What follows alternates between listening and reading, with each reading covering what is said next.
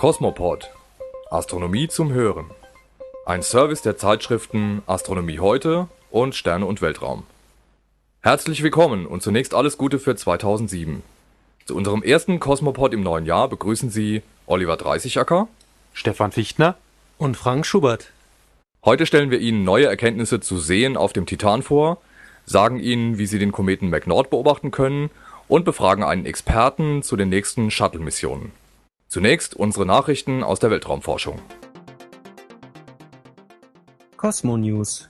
Blick in die Forschung. Seen auf Titan entdeckt. Auf dem Saturnmond Titan gibt es zahlreiche Seen. Das berichtet ein Forscherteam in der Fachzeitschrift Nature. Im Juli des vergangenen Jahres flog die US-Raumsonde Cassini am Titan vorbei. Mit ihrem Bordradar tastete sie dabei ein großes Gebiet auf dem Saturnmond ab. Das Gelände war 6000 Kilometer lang, 500 Kilometer breit und lag in der Nähe des Titan-Nordpols. Auf der Karte, die Cassini aufzeichnete, sind dunkle Flecken zu erkennen, die bis zu 70 Kilometer Durchmesser haben. Es handelt sich wahrscheinlich um Gebiete mit sehr glatter Oberfläche, wie sie etwa für Flüssigkeiten typisch ist Manche Flecke sind kreisrund, andere hingegen unregelmäßig geformt. In der Nähe der Flecken befinden sich häufig gewundene Linien, die Flussläufen ähneln. Die Forscher vermuten, dass es sich bei den dunklen Flecken um Seen aus flüssigen Kohlenwasserstoffen handelt. Vielleicht sind sie mit Methan und Ethan gefüllt. Flüssiges Wasser kann sich in den Seen nicht befinden, weil es dafür auf dem Titan zu kalt ist es herrscht eine Oberflächentemperatur von minus 180 Grad Celsius. Die Bilder zeigen, dass einige von den Titanseen in Vertiefungen liegen. Die Ränder dieser Bodensenken sind deutlich zu erkennen. Auffällig ist, dass die Vertiefungen oft nur zum Teil mit Flüssigkeit gefüllt sind. Es scheint, als seien die Seen auf dem Titan zum Teil ausgetrocknet.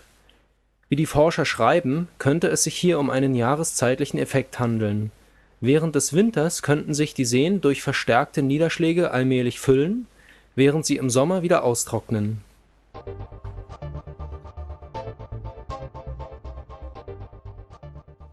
Schwarzes Loch mittlerer Masse in Kugelsternhaufen gefunden. Ein internationales Astronomenteam hat mit Hilfe des europäischen Röntgensatelliten XMM Newton wahrscheinlich ein schwarzes Loch mittlerer Größe entdeckt das Loch befindet sich in der elliptischen Galaxie M49 im Sternbild Jungfrau und enthält vermutlich einige hundert bis tausend Sonnenmassen. Die Wissenschaftler um Tom Macaroni von der University of Southampton berichteten in der Fachzeitschrift Nature über ihre Entdeckung. Es wäre das erste schwarze Loch mittlerer Größe, das man gefunden hat. Bisher kannten die Astronomen nur zwei Arten von schwarzen Löchern, kleine und große die kleinen entstehen, wenn ein Riesenstern unter seiner eigenen Schwerkraft zusammenbricht, die großen hingegen sitzen in den Zentren von Galaxien. Das neu entdeckte Schwarze Loch befindet sich inmitten eines Kugelsternhaufens. Es verriet sich durch charakteristische Röntgenausbrüche, die entstehen, wenn große Mengen von Materie in das Loch stürzen. Der Röntgensatellit XMM Newton kann solche Röntgenausbrüche sehr gut aufspüren mit Hilfe des US-Satelliten Chandra gelang es dann, den Ursprung der Strahlung genauer zu lokalisieren. Die Messdaten der beiden Satelliten weisen natürlich nicht das Schwarze Loch selbst nach, dieses ist schließlich unsichtbar. Aber das Muster der Röntgenstrahlung ließ indirekt darauf schließen, dass ein Schwarzes Loch mittlerer Masse die Ausbrüche verursacht hat. Mehr über die Bedeutung dieser kosmischen Mittelgewichtler können Sie in der Dezemberausgabe 2006 von Astronomie heute lesen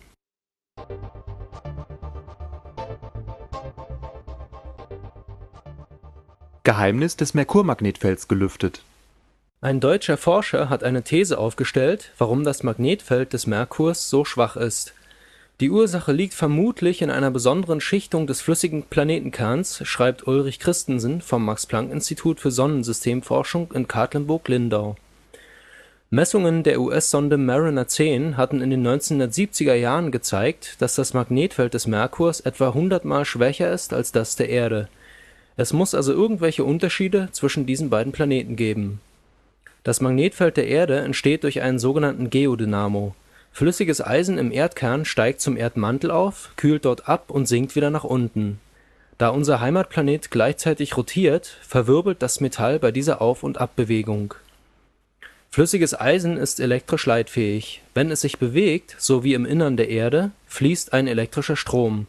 Dieser Strom erzeugt durch elektromagnetische Induktion ein Magnetfeld, das dann als Erdmagnetfeld in Erscheinung tritt. In Merkurs flüssigem Eisenkern funktioniert dieser Dynamo teilweise nicht, meint Ulrich Christensen. Die Schmelze in den äußeren Bereichen des Kerns sei stabil geschichtet und weise keine Auf und Abströmungen auf Deshalb entstünde das Magnetfeld des Merkurs nur im inneren Kern des Planeten. Während es durch den äußeren Kern nach außen dringt, so Christensen, würde es stark abgeschwächt. Verantwortlich dafür sei der Skin-Effekt, der elektromagnetische Wechselfelder aus dem Innern von elektrischen Leitern verdrängt. Christensen hofft, dass künftige Weltraummissionen zum Merkur seine Berechnungen bestätigen können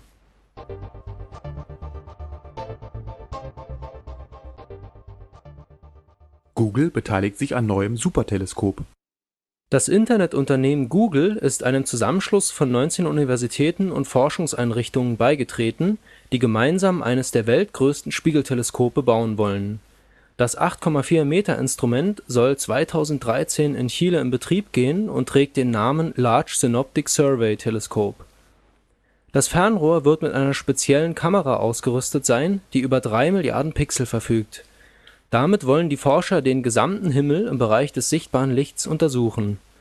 Dank seiner überragenden Größe und Ausstattung wird das Instrument in der Lage sein, bis zu 100 Meter kleine Asteroiden sowie Kuipergürtelobjekte im äußeren Sonnensystem abzubilden. Das Teleskop wird in jeder Beobachtungsnacht mehr als 30.000 Gigabyte Bilddaten erzeugen. Das entspricht mehreren hundert handelsüblichen Computerfestplatten Google will den Forschern dabei helfen, diese riesigen Datenmengen zu organisieren und zu verarbeiten. Außerdem will das Unternehmen dazu beitragen, dass die Forschungsergebnisse effizient und zeitnah veröffentlicht werden.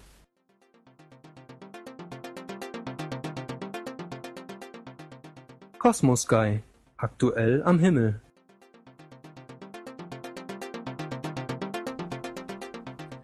Komet am Morgen und Abendhimmel sichtbar in der Woche vom 8. bis 14. Januar ist ein neuer Komet in unseren Breiten am Morgen und am Abendhimmel zu sehen.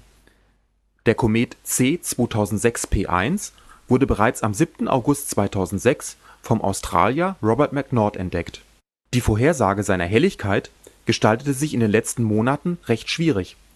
Seit einigen Tagen können Sie ihn jedoch als schwachen Lichtfleck mit bloßem Auge, besser jedoch mit einem Feldstecher, erkennen er taucht in der Morgen und Abenddämmerung am Ost bzw. Westhorizont auf. Orientieren Sie sich kurz nach Sonnenuntergang an der hellen Venus, die ziemlich genau im Südwesten untergeht. Rechts davon, also in Richtung Westen, beschreibt der Komet einen Bogen, der ihn bis zum 13. Januar immer näher an den Abendstern heranführt. Sollte es schon so weit dunkel sein, dass Sie Altair, den Hauptstern im Sternbild Adler, sehen können, können Sie sich auch von diesem in Richtung Horizont vortasten Dabei stoßen sie ebenfalls auf den neuen Wandelstern. Auch am Morgenhimmel dient das Sternbild Adler als Orientierungshilfe. Es geht fast genau im Osten auf. Eine Himmelskarte, in der die Position des Kometen eingezeichnet ist, finden Sie auf unserer Webseite unter www.astronomieheute.de. Sollte es auf dem Kometen, der sich der Sonne bis auf 25 Millionen Kilometer nähert, zu plötzlichen Aktivitätsausbrüchen kommen, könnte seine Helligkeit aber auch noch dramatisch zunehmen der Komet würde dann neben der Venus als zweiter Abendstern in der Dämmerung glänzen. Leider wechselt McNaught mit Erreichen seines sonnennächsten Bahnpunkts am 12. Januar auf die Südhalbkugel des Himmels und ist daher in den kommenden Wochen von hiesigen Breiten aus nicht mehr zu sehen. Interview: Gefragt und geantwortet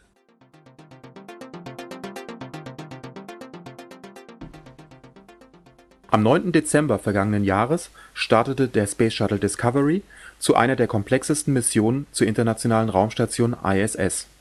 Während die Raumfähre noch angedockt und die Mission in vollem Gange war, unterhielt sich Oliver Dreißigacker mit dem Astronomie heute Raumfahrtexperten Eugen Reichel.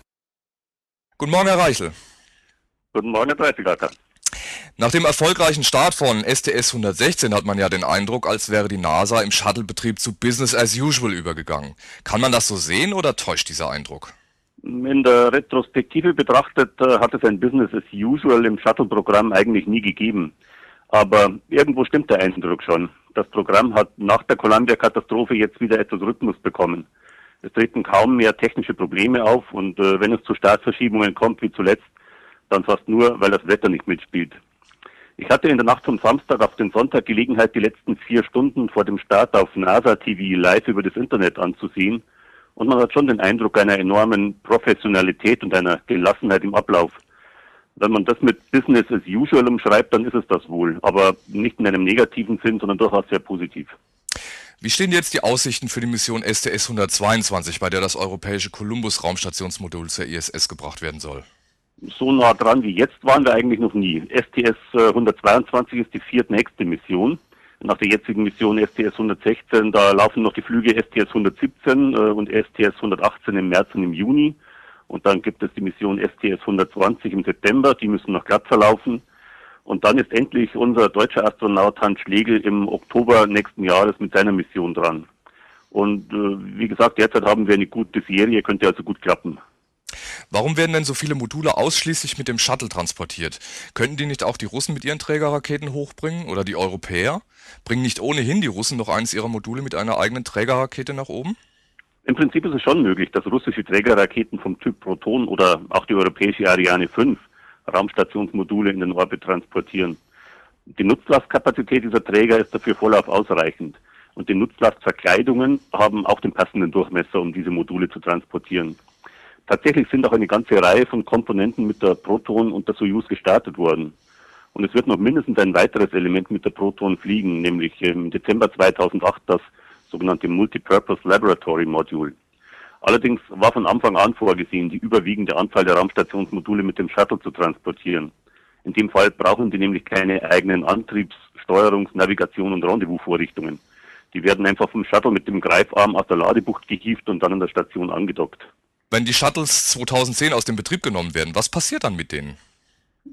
Als erstes wird die Shuttle, wird, die, wird die Atlantis aus dem Betrieb genommen, nach der Mission STS 126.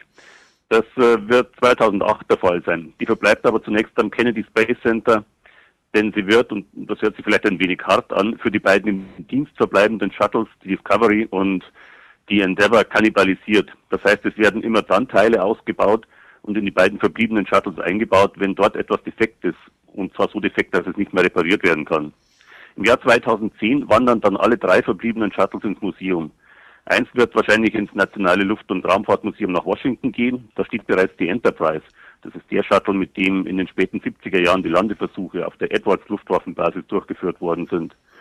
Einer wird wahrscheinlich in einem äh, noch zu errichtenden Shuttle Memorial Museum am Cape bleiben, im Kennedy Space Center. Und ein dritter geht äh, ein, an ein Museum, das, das heute noch nicht benannt ist. Parallel zu den letzten Shuttleflügen läuft in den nächsten Jahren bereits das Projekt Orion an. Wird es dazu Überschneidungen mit dem Shuttlebetrieb kommen? Und wann wird die NASA mit den bemannten Mondflügen beginnen?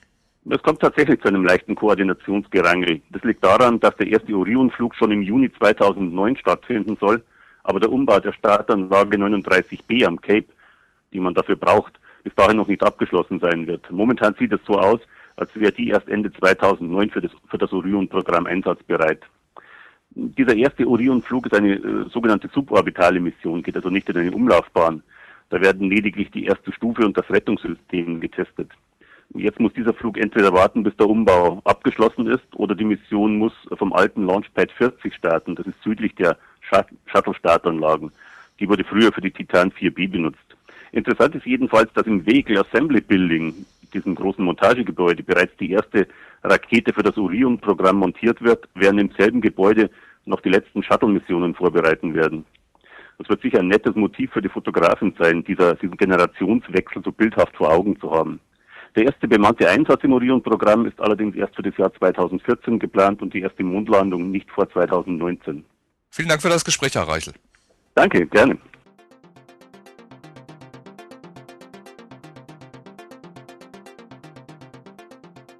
Soweit diese Folge des Cosmopods.